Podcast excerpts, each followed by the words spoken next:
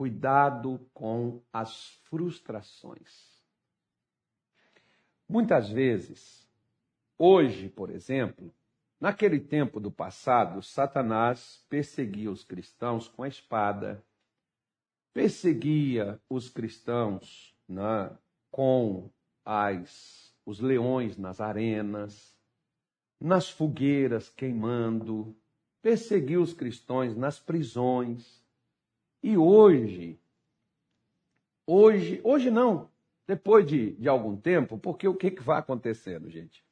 O que vai acontecendo é que Satanás ele vai aperfeiçoando de acordo com as mudanças que vão ocorrendo, ele vai aperfeiçoando as suas é, capacidades de agir. Né? Então, desde que ele passou a existir, ele passou a trabalhar na vida do ser humano, causando algumas situações que grandes homens de Deus, depois eu vou dar aqui, posso te dar aqui uma lista, que grandes homens de Deus eles tiveram na vida, tá? Não estavam imunes a isso, não estavam é, isentos de passar pelo que passaram, por isso é que venceram.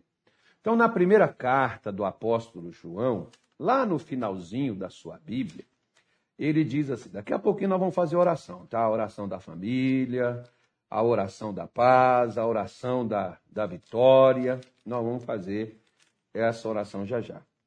Na primeira carta de João, no capítulo 5, versículo 4, ele diz assim: Porque todo o que é nascido de Deus vence o mundo. E esta é a vitória que vence o mundo, a nossa fé.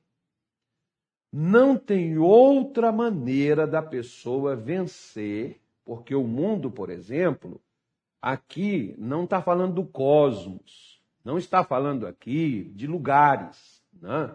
Ele está falando aqui de um sistema. Jesus, por exemplo, quando estava conversando com seus discípulos, me parece que João 8, uma coisa assim, ele diz assim: Aí vem Satanás, e ele nada tem a ver comigo. Né? Então, não tinha nada a ver as estratégias, a, aquilo que Satanás fazia não tinha nada a ver com o que Jesus, com o que Jesus fazia. Igual água e óleo, não tem nada a ver. Pode colocar os dois juntos no mesmo ambiente, mas não vão se misturar. Então, é, o Senhor Jesus, dizendo em outra oportunidade, ele afirmou dizendo: o mundo jaz do maligno. Então, quando ele está falando de mundo, ele está falando de comportamento, atitudes, ele está falando de procedimentos, ele está falando de situações ligadas né, àquilo que ocorre com as pessoas. Então, por isso, João está afirmando que se nós não formos utilizar a nossa fé em Deus, embora você nasceu de Deus, você acredita na mensagem da palavra de Deus, você acredita nas escrituras sagradas, mas se você não usa a sua fé você não vence aquilo que Satanás está realizando no mundo. E aí você precisa né, descobrir como é que é que ele trabalha. Eu já falei aqui com você que ele já há muito tempo ele deixou de usar espada, ele, agora ele usa caneta, né? Satanás modernizou. Agora ele usa caneta, decretos, coisas, aquele negócio assim, usa microfone também. Né? Então, Satanás utiliza um meio de fazer coisas com as pessoas. E aí, o que, que acontece? Nós vemos, por exemplo, que lá no passado, muitas pessoas, embora elas eram de Deus, elas tiveram nas suas vidas frustrações. Quem eu mais gosto de dar o exemplo sobre isso é o pai da fé. Que incoerência. Senhor vai falar mal de Abraão? Uh -uh. Eu vou falar com você. Tipo assim, Abraão era gente, viu? Abraão não foi um, um ser extraterrestre, não foi um camarada assim, né, que chegou ali e virou um herói. Não, calma, filho, calma. Calma, porque herói às vezes é só na ficção. Agora, na realidade, são pessoas que têm e que vivem da fé. Por isso nós podemos ver que o Senhor Deus, lá em Gênesis 12, ele chamou Abraão para Abraão sair de sua terra, de sua parentela, e ir para um lugar que ele o mostraria e que ele engrandeceria Abraão, que ele o abençoaria e que seria, ele seria pai de nações. Então, logicamente, Abraão teria filhos.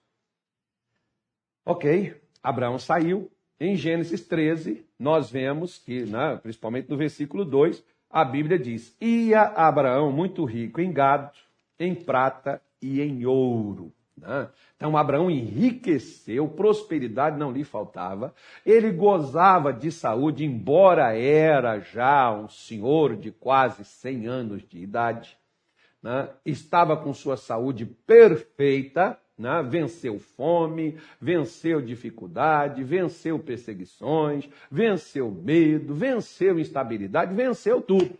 Abraão passou por calamidades, passou por dificuldades, superou tudo aquilo. Agora o homem está rico. Né? Ouro, prata, gado não lhe faltava. Mas tinha uma coisa que faltava para Abraão. Foi o que fez ele sair de Ur dos Caldeus, lá de Arã, perdão, né? ou de Ur dos Caldeus, que o seu chamado foi desde Ur, que ele saiu de lá para ir para o lugar onde Deus o mostraria. E nós vemos no versículo de número 2, né? no capítulo, capítulo 15, versículo 1, Deus apareceu depois de uma guerra, quando Abraão foi soltar Ló, que foi preso. Ele tinha 318 criados, nascido em casa, né? pessoas assim, poxa, o camarada era um cara bom, ajudava as pessoas, cuidava do filho dos outros, mas o filho dele mesmo não vinha. Passou-se 25 anos desde que Deus falou, ele tem 318 criados nascidos na sua casa. Mas o filho nascido, ele não possuía. Ele não tinha. E aí, ele vai com esses 318 homens, solta Ló, tem a vitória, aquela coisa toda, ele volta. E Deus aparece para ele e diz: Abraão, não temas, eu sou o teu escudo e o teu grandíssimo galardão. É como se Abraão tivesse mais ou menos dizendo assim: e que, que adianta o senhor me guardar, o senhor me proteger, se tudo isso aqui não tem quem vai herdar? Porque o versículo 2 ele diz assim: Então disse Abraão: Senhor Jeová, que has de me dar, pois ando sem filhos, e o mordomo da minha casa é o Damasceno Eliezer. Ah, então, você, aí ele diz, ó, eis que não me tem dado semente, né? E eis que um nascido na minha casa será o meu herdeiro. Então, Senhor, o Senhor não tem me dado o que eu preciso e aquilo que o Senhor me prometeu. O que é que nós vemos nessa oração de Abraão, gente? Frustração com Deus. O que é que nós mais estamos vendo hoje, até no meio cristão? Frustração com a fé, frustração com Deus. Pastor, eu orei, perdi meu emprego. Pastor, foi uma campanha que eu fiz na igreja e Deus me deu essa empresa e agora, por causa dessa pandemia, eu tive que fechar as portas. Pastor, eu orei pelo meu amigo que foi internado e eu perdi. Infelizmente, meu amigo foi embora minha mãe, meu avô, meu pai, pastor, eu clamei, eu orei, mas nada, Deus não socorreu, Deus não interferiu, Deus não agiu, eu não estou entendendo o que está acontecendo, pastor. Pois é, não é só você não. Abraão também não entendia também não. E não só entendia, mas estava frustrado, porque imagine bem, quanto tempo leva desde uma gestação para uma criança nascer? Nove meses. O que, que você acha que Abraão fazia todos os meses? Passava dois, três meses, jogava a barriguinha de Sara para ver se a barriguinha dela estava crescendo. Para ver se estava acontecendo alguma coisa diferente, mas nada acontecia com Sara. Aquilo foi frustrando Abraão, porque ele saiu da sua terra, debaixo daquela promessa, Deus havia dado, mas aquilo não acontecia, aquilo não se consumava, aquilo não surgia. E Abraão foi se decepcionando, foi se frustrando a cada dia com Deus, e mesmo quando Deus chega para encorajá-lo, quando Deus chega para dizer a ele: não tenha medo, eu sou seu galardão, eu vou te dar uma recompensa por isso, eu vou te proteger no meio de tudo isso, mas ele está dizendo: o que, que adianta isso? O que eu preciso mesmo é de um filho. O que eu preciso mesmo é disto aqui, porque quem vai ficar tudo isso pelo qual eu tenho lutado? Eu não tenho descendentes. Eu não tenho ninguém para herdar isso. Eu estou perdendo meu tempo, estou perdendo minhas forças para nada. Né? E aí nós vemos o porquê que levou-se 25 anos. Porque nós, seres humanos, nós somos assim bem, né? É, imediatistas. Nós somos, ainda mais nessa geração nossa, nós somos a geração do miojo. Três minutos tem comida na mesa, não importa, não, não, não, não, importa se ela presta, se é nutritiva ou não, mas tem. Nós somos o povo do micro-ondas, que rapidamente ferveu, esquentou, cozinhou, fez. Nós somos a geração do forno assado, que não precisa ali jogar a lenha, colocar ali, né, acender o fogo, né, já está ligado na elétrico, aperta o botãozinho, o negócio. Nós somos o povo das fechaduras eletrônicas, põe a digital, não precisa pegar a chave, colocar lá, girar. Nós somos o povo dos carros né, mais modernos, nós somos o povo dos celulares. Esse aqui é um, é um iPhone 7, viu, gente? Já tem, acho que já tem o 12 já. Então, esse aqui não é, é, não é referência, não. No 12 já tem coisa que esse aqui não tem. Mas está funcionando do mesmo jeito. Você está vendo? Ó, tá aqui, ó, aberto aqui. Passa a mensagem, recebe o telefonema, atende as pessoas, está tudo aqui. Mas nós somos a geração da tecnologia, nós somos a geração é, que as coisas têm que acontecer o quanto antes. Né? E você vê aí, por exemplo, né, as pessoas brigando por tudo e por todos, porque nós somos imediatistas, já tinha que ter resolvido, já tinha que ter isso, já tinha que ter aquilo, já tinha que ter assim, já tinha que ter assado, já tinha que ter assim, e até as pessoas na igreja. Pastor, Quanto tempo já estou nisso? Será que Deus não olha e Deus não vê? Aí nós começamos a reclamar do sol, da chuva, do calor, nós começamos a reclamar do desemprego, começamos a reclamar porque nós só focamos nas coisas ruins que nós estamos passando mas as coisas boas a gente não consegue enxergar para elas e vê-las quando estamos frustrados. Por exemplo, querido, se o seu filho te frustrou, você não consegue ver as alegrias que ele te proporcionou depois das frustrações, mas você só lembra das frustrações que ele lhe deu.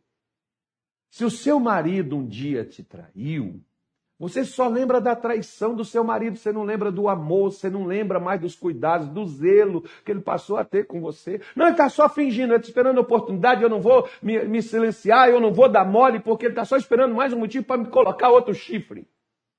Porque as pessoas, muitas vezes, Satanás, ele sabe que as frustrações é uma grande ferramenta para poder neutralizar o cumprimento das palavras de Deus.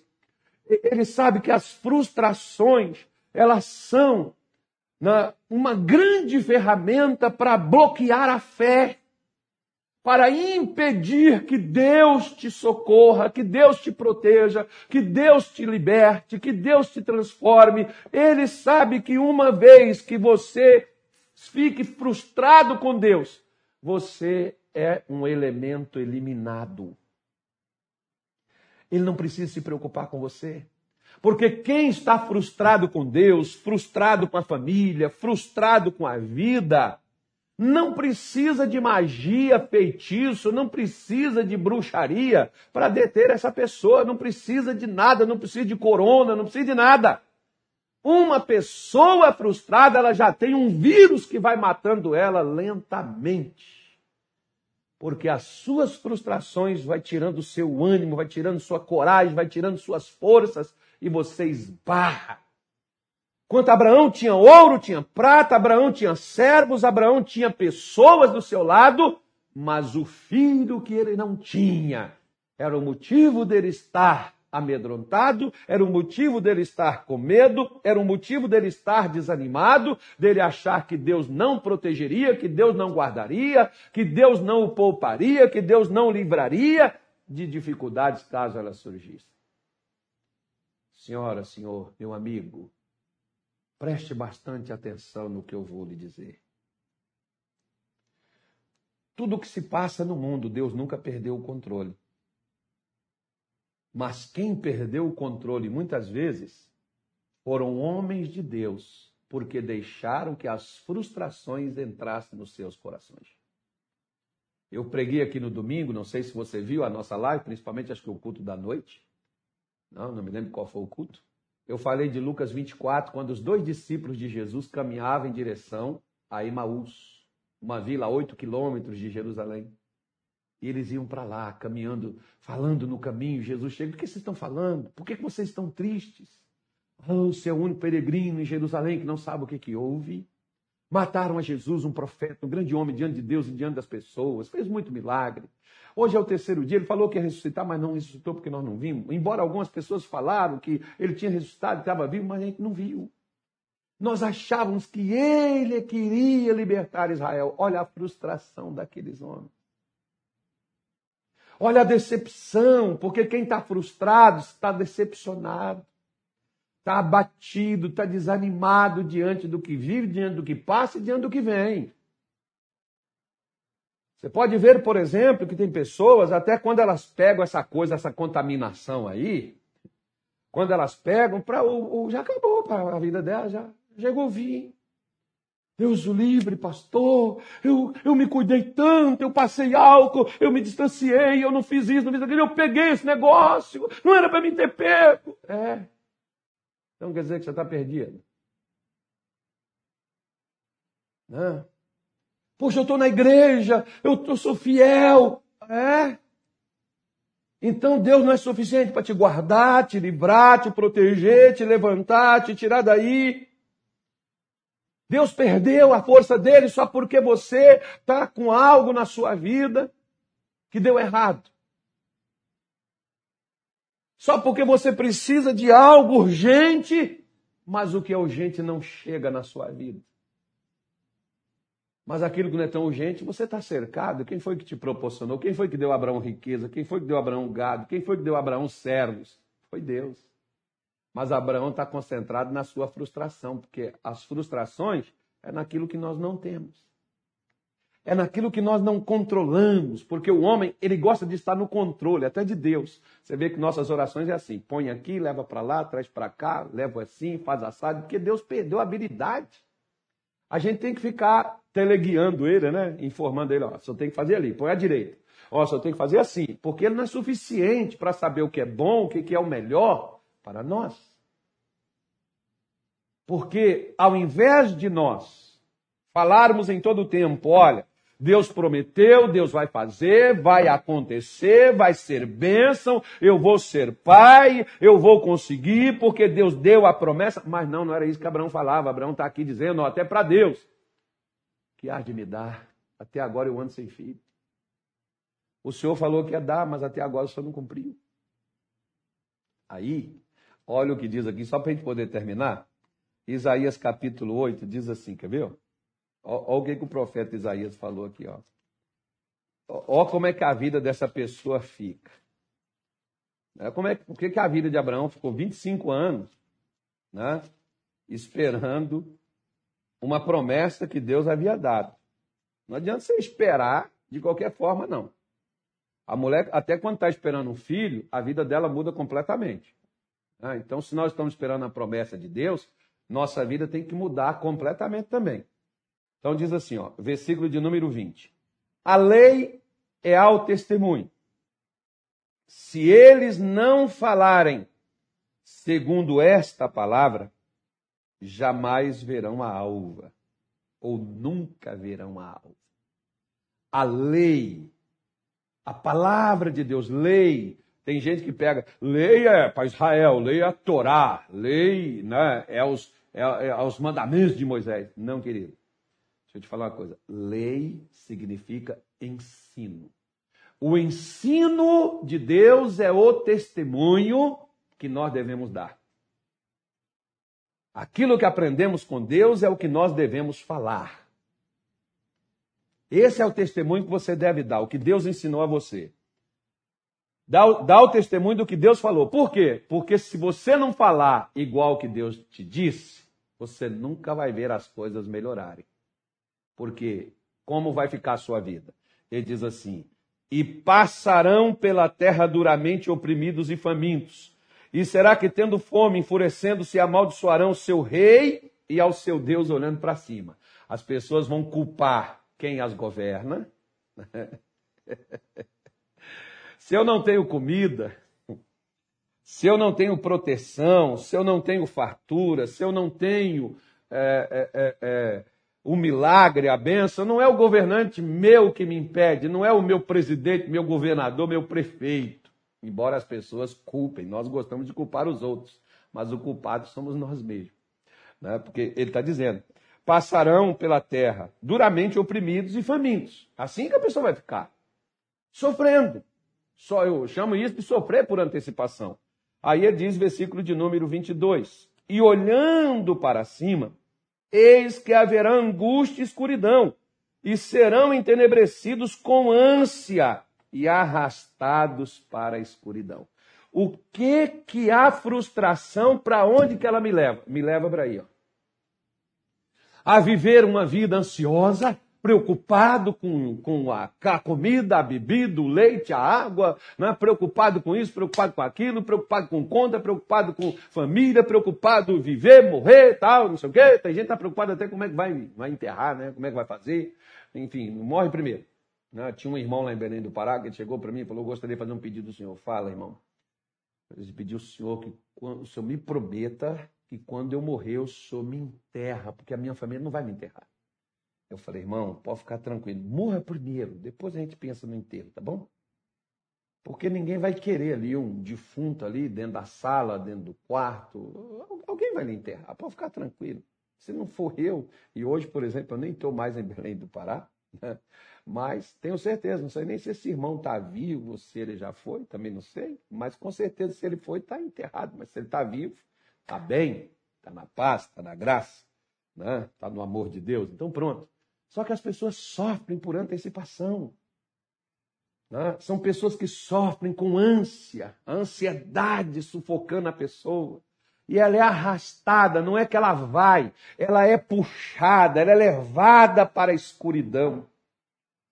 Ou seja, sabe aquelas pessoas que dizem assim: não sei o que fazer, pastor. Cheguei no fundo do poço. É. Então deixa quem está lá no alto, de cima, no poço, fora do poço, tirar você que está lá dentro. Você não sabe o que fazer. Então pronto. Por isso, minha senhora, meu senhor, é que eu vim aqui lhe dizer. Cuidado com as frustrações. Pastor, eu tinha um marido, um bom casamento, tratei, fiz de tudo para ele. Ele foi me traiu. Eu não quero nunca mais saber de homem na minha vida. É. Mas você sente falta, né? Mas a frustração que você teve talvez impede a sua felicidade que está logo adiante na sua frente. Não, não quero, não quero nem saber. Olha, pastor, foi uma vez só para nunca mais.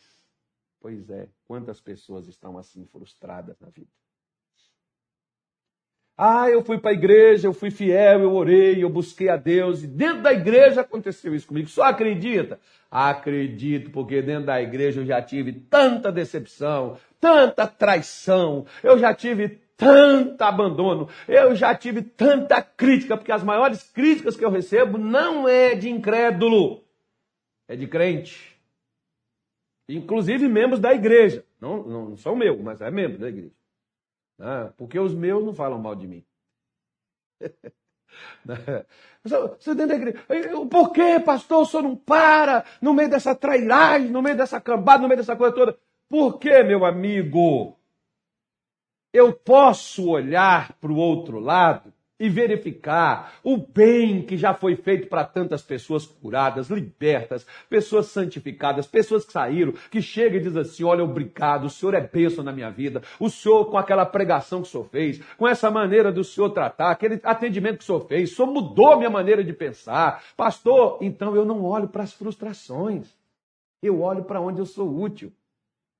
Eu não vou onde as pessoas me pedem para ir, eu não estou onde as pessoas querem que eu esteja, eu estou onde as pessoas precisam de mim, porque eu tenho que olhar é para quem precisa, não é para quem me despreza. É para quem precisa. Você olha para onde, meu filho? Minha senhora, meu senhor. Né? Até mais ou menos. Ah, porque eu queria ter um filho, mas você não tem nem emprego para dar leite para essa criança, meu Deus. Deus quer te dar primeiro leite. Né? Não, primeiro Deus deu riqueza para Abraão. Olha, Abraão, você trazer seu filho aqui ao mundo, você vai precisar disso primeiro. Treina aí com o filho dos outros. Cuida bem das crianças, que quando o seu nascer, você vai cuidar numa boa. Né? Você treina com os outros. E às vezes, quantas pessoas frustradas. É, pastor, eu tinha aberto uma empresa, estava indo de vento em polpa. É? E fechou por quê? Ah, por quê? Essa dificuldade. Poxa vida, era de Deus, né? Eu orei tanto para Deus. E fechou por quê? Ah, fechei porque ficou difícil. Não, você fechou porque você se frustrou. Se você não tivesse ficado frustrado, o diabo não fechou a porta da sua, do seu negócio. Ele frustrou você com o seu negócio. Aí você foi lá e fechou a porta. Porta que Deus abre, ninguém fecha. Vamos fazer a nossa oração em cima da hora? Antes da nossa oração, deixa eu falar aqui primeiro né? com você, por exemplo, que está na sua casa, isolamento social, você que não tem vindo, não tem aparecido, está aí na sua tela aí, ó. Pode colocar aí tanto o Pix CNPJ, o seu dízimo, sua oferta, né? Você pode pegar, pode trazer, pode fazer né? a sua doação, sua transferência. Deus tocou no seu coração para você ajudar. Deus tocou no seu coração, você é fiel a Deus. Então pega aí o seu dízimo, pega a sua oferta e traz para a casa de Deus. Como nesse domingo, por exemplo, deixa eu fazer aqui um apelo, seja você de qual igreja for.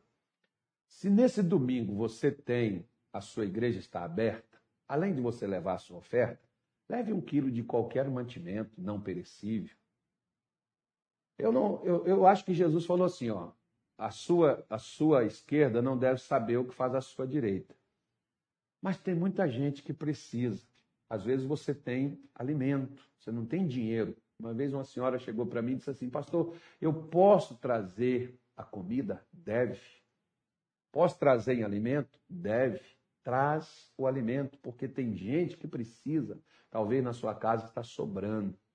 Você talvez está jogando fora, está perdendo. Vai lá, dá uma olhada naquilo que está vencendo e que você não vai consumir. Vamos servir na mesa de alguém que não tem o que comer. Geralmente, né? As pessoas precisam e Deus tem nos dado a graça. Embora eu não tiro fotografia, não faço, não faço filmes, né? a gente tem distribuído para muitas pessoas é, coisas aqui que não vem ao caso de eu ficar aqui tocando trombone e mostrando isso, que eu acho isso um, um, despreparo. Deixa o pessoal julgar, deixa o pessoal. Né? O importante é que alguém esteja alimentando, comendo e vivendo, tá bom? Nós temos aqui a juventude, tem os homens, tem as mulheres, eles têm trabalhado e têm suprido muitas vezes na vida de muitos que não têm o que comer na sua casa, tá bom? E você não vai me ver aqui eu postar, você não vai me ver aqui eu mostrar nada disso, mas quem está recebendo, quem está vivendo, quem está recebendo ajuda, está comendo, porque muita gente daqui está fazendo. Tá bom? Vamos falar com Deus? Querido Pai Celestial, em o nome do nosso Senhor Jesus, nesta tarde eu te apresento todas as pessoas que estão nos assistindo. Algumas delas, ó Deus, talvez como Abraão, estão frustradas, estão, meu Deus, decepcionadas, porque a dificuldade para sair da situação, a dificuldade, ó Deus, para enfrentar a adversidade que esta pessoa está passando. Senhor Jesus, nós estamos orando nesta tarde de hoje, principalmente por estas pessoas que, como Abraão, meu Deus, a frustração chegou no coração e parece que o Senhor falhou, Parece que o Senhor não cumpriu, parece que o Senhor desistiu de dar até aquilo que o Senhor prometeu. Assim é que está, meu Deus, a fé de muitos, infelizmente, que nos acompanham, que nos assiste, decepcionadas. Como estava, meu Deus, Davi, e amanhã nós vamos falar sobre isso porque às vezes a pessoa se sente até incapacitada de retornar, de voltar outra vez, de orar novamente, de insistir, de lutar para mudar essa situação, porque a pessoa pensa que ela está desqualificada. Mas isso aconteceu com os grandes heróis da fé. Os seus momentos de adversidade, aonde o inimigo jogou a frustração. E por ela ter chegado no coração, esses homens quase desistiram da fé. Mas a sua palavra veio até a eles em visão, numa, numa direção que o Senhor deu, e eles ativaram a fé novamente, e eles levantaram, escreveram uma história que saiu da derrota, do fracasso, da aceitação para grandes conquistas e grandes vitórias. Eu sei, Senhor, que coisas grandes virão e a igreja desfrutará disso, porque nossos pés estarão sempre nas portas do inferno e o inferno não prevalecerá contra nós. Por isso, aqueles que aceitaram, aqueles que desistiram, que a fé ficou queimada, aqueles, ó Deus, que estão frustrados, decepcionados, onde a ânsia e a, escuridão estão arrastando eles agora para as penumbras Nesta tarde de hoje eu oro e eu digo: Satanás, você vai pegar a sua frustração, a sua decepção, você vai pegar o seu desânimo e você vai embora de dentro desta mente, de dentro desse coração, de dentro desta alma. Você vai pegar todo o seu medo, o seu recurso, a covardia você vai pegar a sua dúvida, o seu medo, você vai pegar a sua incredulidade, você vai sair no nome do nosso Senhor Jesus com todos os sentimentos contrários que você semeou, que você plantou dentro desse coração, eu estou te ordenando, bata em retirada, vai embora daí. Some daí. Desapareça no nome do nosso Senhor Jesus agora onde você estiver escondido, onde você estiver batalhando para fazer essa pessoa desistir, para fazer com que ela esqueça até do que Deus prometeu. Nós reivindicamos nesta tarde de hoje. Pegue sua doença, pegue sua contaminação, pegue seu medo, pegue a sua infecção, sua inflamação, sua hérnia, seu tumor, seus nódulos Pegue em nome de Jesus a sua arritmia cardíaca. Pegue em nome de Jesus sua enxaqueca, a dor da garganta, a febre, o resfriado. Em nome de Jesus, essa tosse que não para por coisa alguma. Em nome de Jesus Cristo, vá embora, desapareça. Você convenceu essa pessoa que não adianta ela orar. Você convenceu ela que Deus não responde a oração, que ela orou, mas deu errado eu oro em nome de Jesus e eu digo fora. Bate em retirada com a sua frustração, sua decepção. Saia e não perturbe mais estas mentes nem esses corações. Senhor Deus, a tua palavra diz que o Senhor confirmará em paz aquele cuja mente está firme em ti, porque confia em ti. E mesmo, Senhor, que tivemos perdas, sofremos revés, mesmo que enfrentamos dano, dificuldades, lutas, privações, meu Deus, nós queremos afirmar diante de Ti que acreditamos no Senhor e que passarão os céus e a terra, mas a Tua palavra não haverá de passar. E nós declaramos que cremos que o Senhor está adiante, o Senhor não perdeu o controle, nem das nossas vidas, nem da humanidade muito menos do nosso país. Abençoa, Senhor, no norte, no sul, no leste no oeste, aqueles cuja fé e cuja esperança está no Senhor. Pois mesmo, meu Deus, diante de lutas, diante de batalhas, a tua palavra diz que renovarão as suas forças, porque o Senhor fortalece aquele que não tem nenhum vigor. Aqueles que haviam desistido da fé, que o Senhor os levante que o Senhor os coloque em pé e que eles continuem a sua jornada para alcançar a vitória. Porque essa, esse é o nosso destino. O justo viverá da fé e ele não recuará, para que o Senhor tenha nele prazer. Por isso nós oramos para que esta fé venha trazer a vitória no casamento, na saúde, na prosperidade, na vida espiritual, na vida financeira. Que o Senhor abençoe o teu povo, porque teu é e sempre será o reino, a honra e a glória, hoje e todo o sempre. E se você crê, é só dizer amém e graças a Deus.